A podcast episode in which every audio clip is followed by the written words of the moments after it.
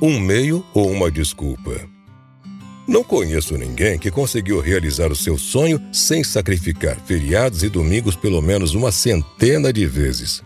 Da mesma forma, se você quiser construir uma relação amiga com seus filhos, terá que se dedicar a isso, superar o cansaço, arrumar tempo para ficar com eles, deixar de lado o orgulho e o comodismo. Se quiser um casamento gratificante, terá que investir tempo, energia e sentimentos com esse objetivo também. O sucesso é construído à noite. Durante o dia, você faz o que todos fazem. Mas para obter um resultado diferente da maioria, você tem que ser especial. Se fizer igual a todo mundo, obterá os mesmos resultados. Não se compare à maioria, pois infelizmente ela não é modelo de sucesso. Se você quiser atingir uma meta especial, terá que estudar no horário em que os outros estão tomando chopp com batatas fritas.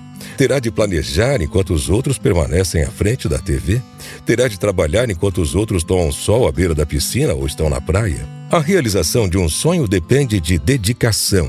Há muita gente que espera que o sonho se realize por mágica, mas toda mágica é ilusão. E a ilusão não tira ninguém de onde está. Em verdade, a ilusão é o combustível dos perdedores. Pois quem quer fazer alguma coisa, encontra o um meio. Quem não quer fazer nada, encontra uma desculpa.